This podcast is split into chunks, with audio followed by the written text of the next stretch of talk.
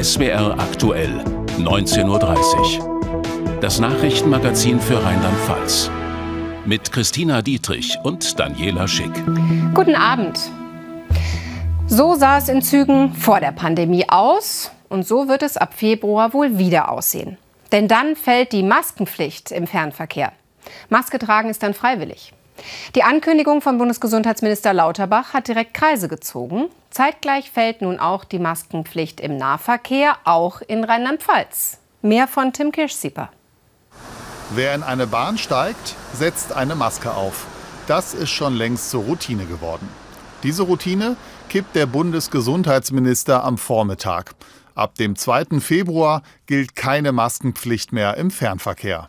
Die Bevölkerung hat eine hohe Immunität aufgebaut und die uns beratenden Experten gehen nicht mehr davon aus, dass es noch mal zu einer großen, zu einer schweren Winterwelle kommen wird. Es ist zum jetzigen Zeitpunkt auch nicht abzusehen, dass besonders gefährliche Varianten uns in den nächsten Wochen und Monaten noch erreichen können. Kurze Zeit später reagiert die Landesregierung darauf und zieht nach. Wir begrüßen diese Entscheidung und halten sie für gut vertretbar. Wir sehen im Moment, dass die Infektionszahlen zurückgehen, auch die Belegungszahlen bei den Krankenhäusern. Und äh, deswegen werden wir in Rheinland-Pfalz uns dieser Entscheidung auch anschließen. Uns ist es wichtig, dass es eine bundeseinheitliche Regelung gibt und es ist niemandem zu vermitteln, dass Fernverkehr und Nahverkehr Busse und Bahnen sich unterschiedlich verhalten, auch an den Landesgrenzen. Deswegen werden wir dann mit dem Einklang mit dem Bund äh, eben auch agieren und begrüßen sehr, dass die Bundesregierung jetzt diesen Schritt geht. Bei Bus- und Bahnfahrenden in Mainz hat sich die Entscheidung am Nachmittag schon herumgesprochen. Ich habe darauf gewartet, äh, dass es endlich passiert. Also es nervt schon. Ich finde das total verkehrt. Und ich werde auch ohne Maske nicht gehen. Ich werde meine Maske anziehen. Wenn die Leute beschließen, es soll so sein, dann soll es so sein. Wenn es mir zu voll wird, werde ich die anziehen. Wenn es äh, niemand da ist, ziehe ich die nicht an. Je nachdem. Die Mainzer Mobilität begrüßt die Entscheidung. Der Sprecher der Verkehrsgesellschaft befürchtet aber, dass es zu vielen Diskussionen kommen kann. Was ich ein bisschen problematisch einschätze, ist, dass wir jetzt so drei Wochen Zwischenzeitraum kriegen, wo die einen sagen werden, ich muss es doch eigentlich schon nicht mehr und die anderen sagen, setzt es doch bitte noch durch. So oder so, ab Februar heißt es also im öffentlichen Nah- und Fernverkehr, die Maske kann weg. Zur Begründung sagte Lauterbach auch, dass Untersuchungen des Abwassers zeigten, dass sich die Lage der Pandemie stabilisiert habe. Doch wie sicher und zuverlässig lässt sich das Coronavirus im Abwasser tatsächlich nachweisen? Das wird aktuell in einem Pilotprojekt getestet. David Kerzes hat sich das in der Neustadter Kläranlage bei Lachen-Speyerdorf angesehen. Sie ist eine von bundesweit 20 Kläranlagen, die dabei sind. Können Klärwerke wirklich dabei helfen, aufzuklären, wie hoch die Coronavirenlast in einer bestimmten Region ist? Hier in Neustadt ist man sich sicher, ja, das funktioniert und nicht nur das. Wir erkennen ja jetzt schon, wie sich diese wie sich schon die Inzidenz widerspiegelt, auch in den Ergebnissen der Abwässer. Wir haben hier feststellen können über das Gesundheitsamt, welche Varianten haben wir. Und ich glaube, dass hier viel Potenzial drin steckt und man sollte unbedingt auch dieses Pilotprojekt fortsetzen. Zweimal pro Woche werden im Klärwerk Proben entnommen, um sie dann im Labor auf SARS-Viren zu untersuchen. Die gesammelten Daten, die auch an das Robert Koch Institut übermittelt werden, zeigen, im Abwasser lassen sich Trends der Infektionslage konstant gut erkennen, auch unabhängig vom Meldeverhalten der Menschen die PCR-Tests jetzt nicht mehr unbedingt überall gemacht werden. Schon, wenn man zum Arzt geht natürlich, aber ansonsten, wenn man zu Hause bleibt und es einfach auskuriert, ja eher nicht mehr. Und da hätte man eben im Abwasser ein, eine Möglichkeit, unabhängig davon, ob die Leute eben sich testen, äh, zu schauen, wo man steht. Mittlerweile geben die aus dem Abwasser gewonnenen Werte hier rot dargestellt eine genauere Auskunft über die Virenverbreitung als die amtliche 7-Tage-Inzidenz blauer Linienverlauf. Zudem gestaltet sich das Abwassermonitoring, was die Kosten betrifft, zu einer echten Alternative. Die komplette Testinfrastruktur, Einzeltests aufrechtzuerhalten, ist natürlich sehr teuer. Das hier ist deutlich effizienter, weil einmal in der Woche oder vielleicht zweimal in der Woche Proben entnommen werden. Die werden dann durchaus aufwendig analysiert, aber im Vergleich zu den Kosten, die bei Einzeltests entstehen, ist das wahrscheinlich vernachlässigbar. Doch ganz ohne Störfaktoren ist die Abwasseranalyse nicht. So können zum Beispiel große Regenmengen die Proben regional verfälschen. Ja, das stimmt, aber letztendlich kommen ja dann ganz viele Daten zusammen, die dann ja auch auf nationaler Ebene dann auch ähm, gespeichert und ausgewertet werden. Und je mehr Daten, desto besser ist ja die Sicherheit. Also von daher gesehen wird es da sicherlich eine Möglichkeit geben, die Daten auszuwerten. Das Abwassermonitoring scheint also eine Möglichkeit, in Zukunft die Coronavirenlast präziser und vorzeitiger bestimmen zu können. Morgen ist es genau eineinhalb Jahre her, dass die Flutkatastrophe im Ahrtal gewütet hat. Im Untersuchungsausschuss des Landtags geht unterdessen die Aufarbeitung der Ereignisse vom 14. Juli 2021 und der Zeit danach weiter. Dazu soll Ministerpräsidentin Dreyer Ende März erneut aussagen. Heute war unter anderem die Staatsanwaltschaft geladen. Für großes Interesse aber sorgte vor allem ein anderer Auftritt. Mehr von David Flasskamp und Wolfgang Heinz. Auftritt einer Hauptperson. Markenzeichen Kappe. Markus Wipper führt auf dem Weg zum Flutuntersuchungsausschuss im Mainzer Landtag. Noch nie gab es im Ausschuss ein größeres Publikumsinteresse als für den Landwirt aus Pulheim bei Köln. Am Tag nach der Katastrophe fuhr er mit seinem Traktor ins Ahrtal und startete eine beispiellose Hilfsaktion ganz ohne Hilfe offizieller Stellen.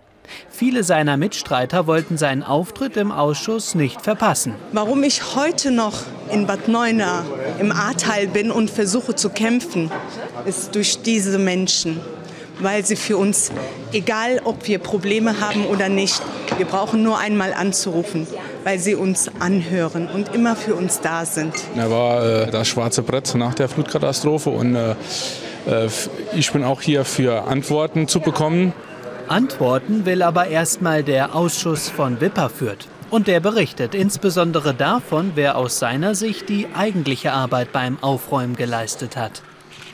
Die ganze Hilfe muss anders koordiniert werden bei so einer Großschadenslage. Es kann nicht sein, dass Landwirte äh, und Bauunternehmer Leichenteile bergen und keiner dabei ist. Und das sind Sachen, wir sind ja lösungsorientiert und wollen ja irgendwo auch äh, eine Verbesserung hinkriegen. Und deshalb finde ich das wichtig und richtig, dass das aufgearbeitet wird und dass ich heute noch mal klarstellen konnte, wer da wirklich aufgeräumt hat. Er sagt, die für den Katastrophenschutz zuständige Aufsichts- und Dienstleistungsdirektion ADD habe versagt, vor allem deren Chef Thomas Linnertz. Er hat da nichts verloren in der Position, in der er ist. Ähm, dafür ist, ich kann nicht als Betriebsleiter oder als Chef von einer Firma oder von der Flutkatastrophe ähm, nur mal mit dem Hubschrauber drüber fliegen, ohne mal unten im Katastrophengebiet zu sein. Also ich hätte, äh, wenn mir das passiert wäre, was da passiert ist, schon lange meinen Hut genommen und hätte mich entschuldigt. Viele Helfer seien einfach allein gelassen worden. Eine Steilvorlage für die Opposition im Flutausschuss. Dort muss nächste Woche ADD-Chef Linnertz erneut aussagen. Dazu nochmal Nachfragen an unseren landespolitischen Korrespondenten Frederik Merks, der den U-Ausschuss den ganzen Tag beobachtet hat. Nächste Woche soll ADD-Präsident Linnertz also nochmal aussagen. Was ist davon zu erwarten? Es wird natürlich vor allem um die Zeit nach der Flutkatastrophe gehen, haben wir ja auch gerade gehört. Aber in der Opposition gab es äh, in den letzten Wochen und Monaten immer wieder auch Kritik äh, daran, wie sich Lennertz in der Flutkatastrophe, also in der Flutnacht verhalten hat, dass er nicht erkannt habe, wie groß die Katastrophe ist, ähm, dass er ähm, nicht äh, die Einsatzleitungen an das Land quasi herangezogen hat. Da hat aber heute der ehemalige ermittelnde Staatsanwalt aus Koblenz, wie ich finde, entlastendes gesagt. Er hat nämlich gesagt, es geht nicht nur um die rechtliche Frage, ob das Land jetzt zuständig war, sondern es geht auch um die Frage, ob man eigentlich die Infos hatte, zu erkennen, wie groß die Katastrophe ist und ob man die Mittel gehabt hätte, ähm, denn äh, weitere Todesopfer zum Beispiel zu verhindern. Nach wie vor ist es so, es gibt ein Ermittlungsverfahren auch der Staatsanwaltschaft, aber nur gegen Mitarbeiter des Kreises und nicht gegen Mitarbeiter des Landes.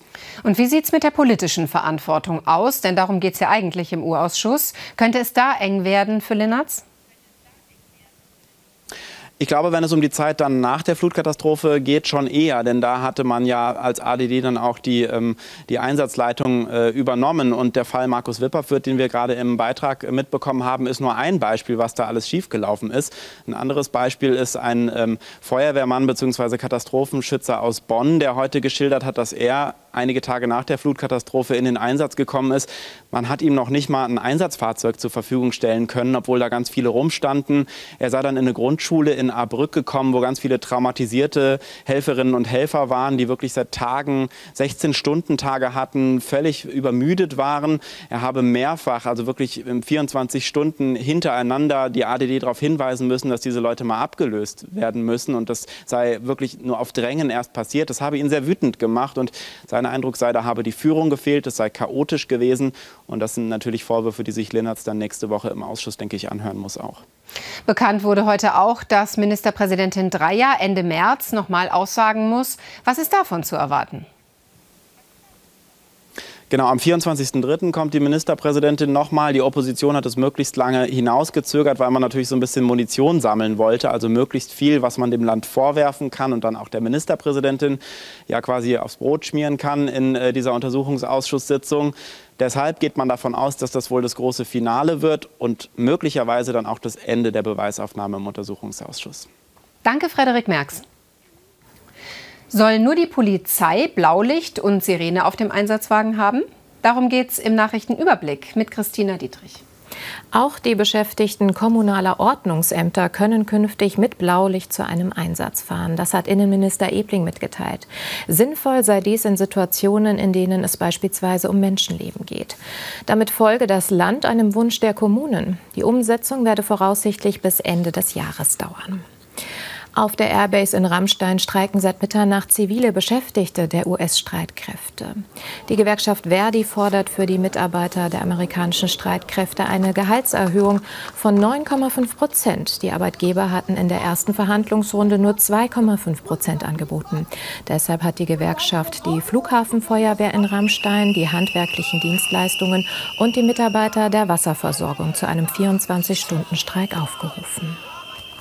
Mit einem symbolischen Spatenstich haben am Mittag die Bauarbeiten für den barrierefreien Ausbau des Bahnhofs Bad Breisig offiziell begonnen. Unter anderem werden beide Bahnsteige erneuert und für den barrierefreien Einstieg umgebaut. Dazu gehören künftig auch zwei Aufzüge und ein Leitsystem für sehbehinderte Menschen. 12 Millionen Euro soll die Modernisierung kosten. Neben Bahn und Bund zahlen auch das Land und die Stadt Bad Breisig. Wegen gestiegener Kosten haben weitere Karnevalsvereine ihre Fastnachtsumzüge abgesagt. Neben Offenbach bei Landau wurde auch der Faschingsumzug im südpfälzischen Herxheim abgesagt, einer der größten der Region. Der Karnevalsverein kann die Sicherheitsauflagen und Kosten nicht stemmen. Die Verantwortlichen hatten einen Besucheransturm befürchtet, weil viele andere Umzüge bereits abgesagt worden waren. Also im schlimmsten Fall haben wir uns vorgestellt, dass wir überrannt werden von der Zuschauerzahl, die halt wirklich nicht kalkulierbar ist. Ähm, wir haben angegeben, so unter 15.000 und wenn jetzt dann 20 oder 25.000 Zuschauer kommen, ich weiß nicht, ob das Herxheim aushält, ob die Kapazität reicht und was dann passiert, was die Folgen sind. Bildung fängt bei den Kleinsten an, heißt es. Auf jeden Fall aber ab der ersten Klasse. Grundschullehrerinnen und Lehrer haben also einen extrem wichtigen Job. Unser Nachbarland Hessen will deshalb ihr Gehalt anheben und sie künftig genauso bezahlen wie Lehrkräfte an weiterführenden Schulen. Das ist eine Gehaltsstufe mehr, als sie in Rheinland-Pfalz bekommen. Wie das an Grundschulen bei uns im Land ankommt, dazu Sandra Bieger. Erste Stunde an der Grundschule in Mackenbach in der Nähe von Kaiserslautern. Berufseinsteiger wie Lehrerin Nina Weißbrot bekommen in Rheinland-Pfalz zu Beginn ihrer Laufbahn ein Grundgehalt von rund 3.800 Euro brutto. In Hessen sind es ab Sommer fast 400 Euro mehr. Ich bin erst seit eineinhalb Jahren jetzt fertige, ausgebildete Lehrerin, hatte also auch vor eineinhalb Jahren die Entscheidung, wo bewerbe ich mich. Und mit dem Wissen würde ich meine Entscheidung heute anders wahrscheinlich treffen und ähm, mich auch in Hessen bewerben. Auch im Lehrerzimmer in Mackenbach ist die Gehaltsaufstockung in Hessen Thema. Schulleiterin Svenja Mühlenbrock sagt, schon jetzt sei es schwierig, alle Lehrerstellen zu besetzen. Eine Entwicklung, die sich noch verschärfen könnte. Ich denke gerade an die jungen, unabhängigen Kollegen, die nicht familiäre gebunden sind, denen die Welt sozusagen offen steht, die sich das Bundesland aussuchen können, die flexibel sind. Die werden mit Sicherheit drüber nachdenken. Und was mir auch Sorge macht, ist wirklich das Grenzgebiet, weil da können auch erfahrene Kollegen noch mal überlegen, lasse ich mich versetzen. Eine Sorge, die man im Bildungsministerium nicht teilt. Rheinland-Pfalz sei bei der Bezahlung ein konkurrenzfähiger Arbeitgeber. Außerdem versuche man Lehrer durch Verbeamtungen zu binden. Aus all diesen Gründen erwarten wir nicht, dass Lehrkräfte verstärkt in andere Länder abwandern, was übrigens auch in der Vergangenheit bisher nicht der Fall war. Eine nochmalige Veränderung der Besoldung ist vor diesem Hintergrund momentan nicht geplant. Das sei ein Schlag ins Gesicht von Lehrkräften an Grundschulen, sagt der Chef des Verbandes Bildung und Erziehung, selbst Lehrer und Rektor.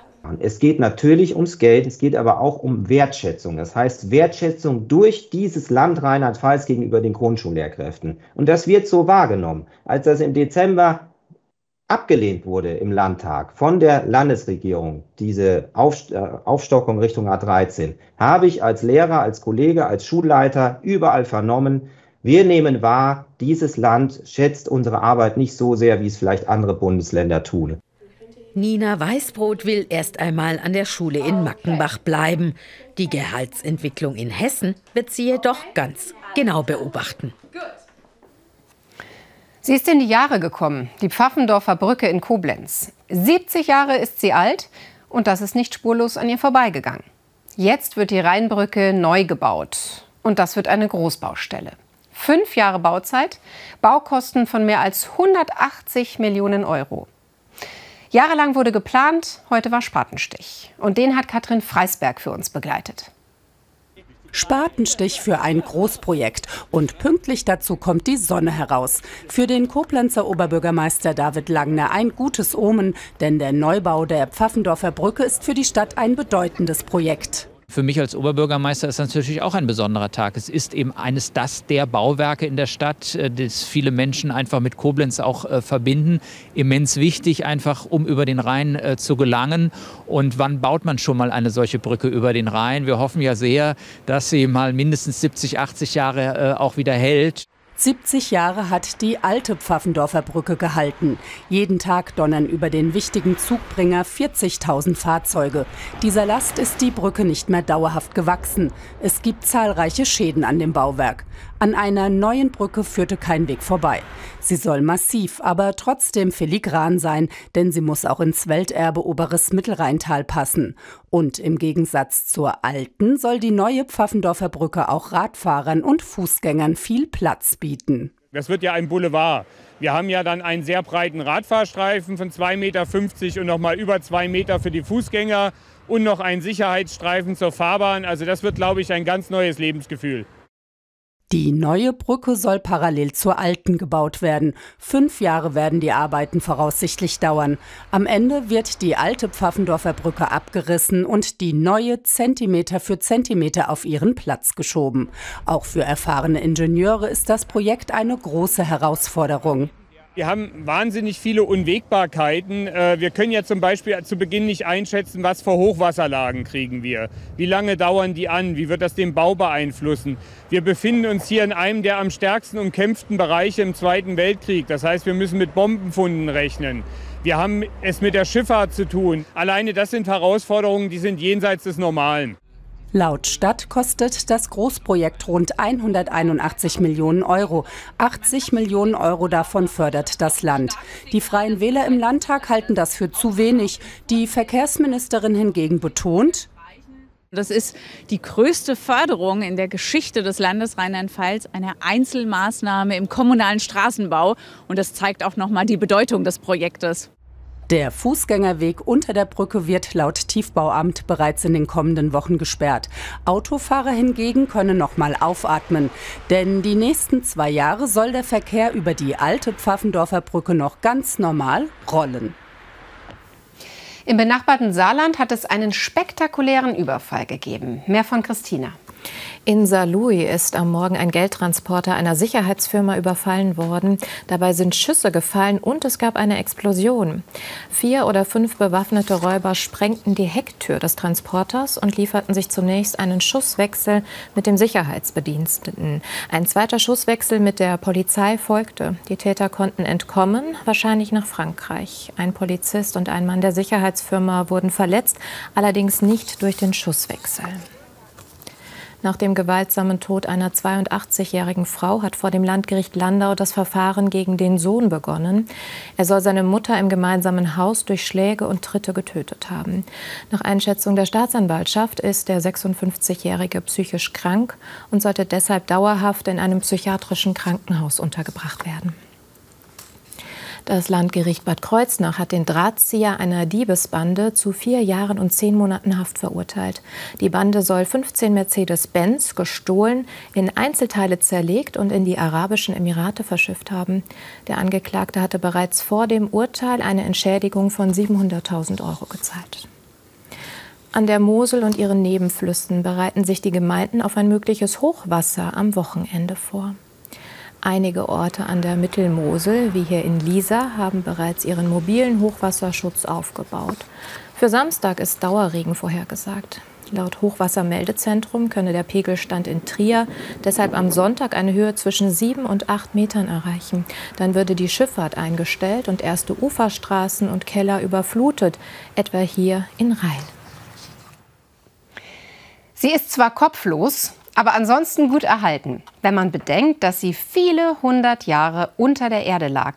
Die Göttinnenstatue aus der Römerzeit. Sie wurde bei Bauarbeiten am Mainzer Zollhafen gefunden. Und mittlerweile weiß man auch, was es für eine Göttin ist und woher sie stammt. Wahrscheinlich aus einer Bildhauerwerkstatt im Nahetal. Heute wurde die Statue im Landesmuseum präsentiert. Sibylle Rivera zeigt, wie sie dahin kam. Es war eine kleine Sensation, als die Landesarchäologen unter Leitung von Dr. Marion Witteier vor zwei Jahren in einer Mainzer Baugrube eine Göttinnenstatue fanden. Heute wird sie nach ihrer vorsichtigen Reinigung von Ablagerungen im Mainzer Landesmuseum präsentiert. Hier wird die römische Göttin ab nun dauerhaft zu sehen sein. Vom Typus her hätte das auch eine Venus sein können, aber der Blick nach unten hat einen Kalbskopf gezeigt. Das ist kein typisches Attribut für Venus. Dafür haben wir den Rest einer Schlange und wir sind im komfortablen äh, Zustand, dass wir eine Inschrift haben. Und da ist tatsächlich hier vorne Salus zu lesen. Die Salus war eine Heilsgöttin, für das Wohlergehen der Stadt zuständig. Dr. Marion Witteier war zur Fundzeit Leiterin der Mainzer Landesarchäologie. Die Salus ein herausragender Fund für Sie und Ihre Kollegen. Man freut sich über einen Fund, aber stolz ist man eigentlich darauf, dass man den Fund ordentlich dokumentiert hat und ja, dann geborgen hat, ohne dass da Schaden entstanden ist am Objekt. Am Mainzer Zollhafen fanden die Archäologen vor zwei Jahren Mauerreste eines antiken Vorortes. Da stand auch die Heilsgöttin Salus. Stellen Sie sich wunderbar bunt vor. Also so bunt, wie Sie sich sie nur vorstellen können. Das Gewand, was jetzt nur durch Licht und Schatten sich abzeichnet, das müssen Sie sich farbig vorstellen. Salus hat Sandalen an, hier sind die Riemchen zu sehen. Das war sicherlich bunt, der Kalbskopf auch, sodass, wenn die Statue im öffentlichen Raum steht, sie wie ein Eyecatcher wirkt. Für das Landesmuseum ist die Statue eine echte Bereicherung. Ich freue mich ganz riesig darüber, dass wir die, jetzt die Salus hier, die Statue bei uns im Landesmuseum zeigen können. Und ich freue mich eben, dass wir eben auch in Zusammenarbeit mit der Landesarchäologie Mainz die Gelegenheit haben, einmal einen relativ aktuellen Neufund hier der Öffentlichkeit zeigen zu können. Viele Jahrhunderte überdauerte die Heilsgöttin im Erdboden. Nun kann sie in Mainz wieder bewundert werden. Es gibt wohl kaum eine rasantere Sportart als Bobfahren. Und wie ist es wohl, wenn man selbst drin sitzt und mit 120 Stundenkilometern die Bahn runterrast? Die 18-jährige Charlotte Kandrix aus dem Westerwald weiß das schon seit vielen Jahren. Sie ist eins der größten Talente im deutschen Bobsport und will am Wochenende bei der Juniorinnen-WM in Winterberg aufs Treppchen. Christian Döring stellt sie vor und beweist, wie hart die Vorbereitung auf so ein Turnier ist. Ohne Eis, ohne Bahn. Die Grundlage für eine schnelle Bob-Pilotin wird in der Halle gelegt. Diese Übung ist wichtig für die Kraftschnelligkeit. Ich habe sie jetzt auch am Anschluss von meinem Krafttraining gemacht. Und ähm, fürs Bobfahren ist so eine Übung wichtig oder die Kraftschnelligkeit wichtig, weil wir eben am Start sehr explosiv sein müssen. Wir schieben einen schweren Schlitten an und der Start macht sehr viel aus. Und auch der wird immer wieder trainiert. Im Zweierbob genauso wie jetzt, kurz vor der WM, im Monobob, in dem Charlotte Kandricks alleine anschiebt und steuert. Diese Woche werden beide Disziplinen intensiv geprobt, mit bis zu 120 Stundenkilometern. Bobfahren ist Millimeterarbeit.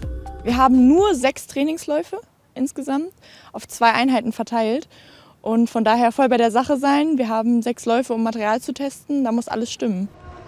Und dafür packt sie in Hachenburg immer wieder was drauf, steigert die Trainingsintensität. Um beim Bobfahren in der Weltspitze überhaupt mithalten zu können, muss der komplette Körper durchtrainiert sein. Ob mir das Spaß macht? Naja, an manchen Tagen macht es mir gar keinen Spaß. Aber ja, überwiegend schon. Ich meine, hier bin ich alleine, ich kann Musik hören, ich kann alles rauslassen und ähm, es macht mir schon Spaß, auch an Bestleistungen ranzukommen, natürlich. Den Trainingsplan erhält die 18-Jährige von ihrem Fitnesstrainer übers Handy. Das alles derzeit parallel zum Abitur, das ansteht. Doch der Kraftraum kann auch anspornen. Man macht natürlich Fortschritte, man merkt es im Training. Fortschritte mit den Gewichten, man kann irgendwann mehr stemmen, mehr in die Hand nehmen, aber auch Fortschritte im Eiskanal, am Start. Dafür macht man ja das ganze Training, dass man da explosiv und schnell ist. Seit Jahren schon feilt Charlotte Kantrix daran, mit wissenschaftlicher Begleitung am Olympiastützpunkt, genauso wie mit der Kunst, eine komplette Bahn auswendig zu kennen. Und jetzt eben die doppelte Medaillenchance im Zweier und im Monobob. Aber ich habe erst diese Saison quasi wieder angefangen mit dem neuen Schlitten zu fahren, mit dem neuen Monobob. Und ich bin sehr aufgeregt und mal sehen, was geht, ne? Sie weiß, es werden heiße Rennen im kalten Eiskanal. Ja, so sieht es im Eiskanal aus. Aber wie wird eigentlich das Wetter draußen? Dazu gleich Claudia Kleinert mit der ausführlichen Wettervorhersage. Dann die Tagesschau um 20 Uhr und um 20.15 Uhr startet hier bei uns im SWR eine neue Show. Und zwar von Bülent Ceylan. Eine Comedy-Show, bei der man auch was lernen kann. Nachrichten gibt es jederzeit im Netz sowie in unserer SWR Aktuell App und auch noch mal hier im Fernsehen und zwar um Viertel vor zehn dann mit unserer Kollegin Dorit Becker. Ja, von uns einen schönen Abend, schon mal ein schönes Wochenende und auf Wiedersehen.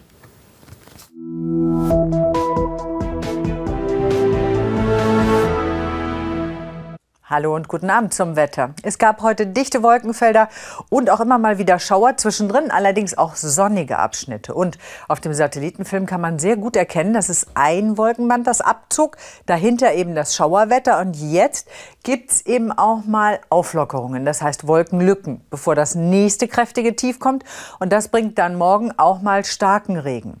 Allerdings war es bisher ja auch ziemlich warm bei uns, das heißt die nächsten Tage gehen die Temperaturen in den winterlichen Bereich. Wahrscheinlich ab Mitte nächster Woche in Kaiserslautern nur noch Höchsttemperaturen um 0 Grad. Jetzt in der Nacht ziehen noch ein paar Schauer durch.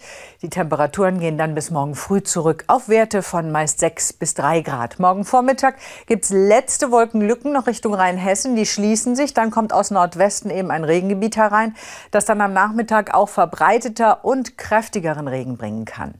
Die Temperaturen steigen dazu noch mal auf Werte von 8 bis 12 Grad und der Wind ist weiterhin spürbar. Er kommt aus südwestlichen Richtungen in Mittelwindstärke 3 bis 5. Das heißt vor allem auf den Bergen wird es auch mal kräftige Böen geben können.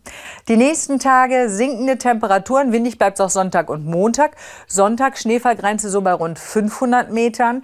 Da dann in der Eifel so ein bisschen Schnee. Am Montag kann es dort auch mal kräftiger schneien und die Schneefallgrenze liegt bei nur noch 300, 400 Metern. Dienstag wahrscheinlich im Süden neuer Schneefall, ansonsten meist trocken bei Höchsttemperaturen von 3 bis 5 Grad.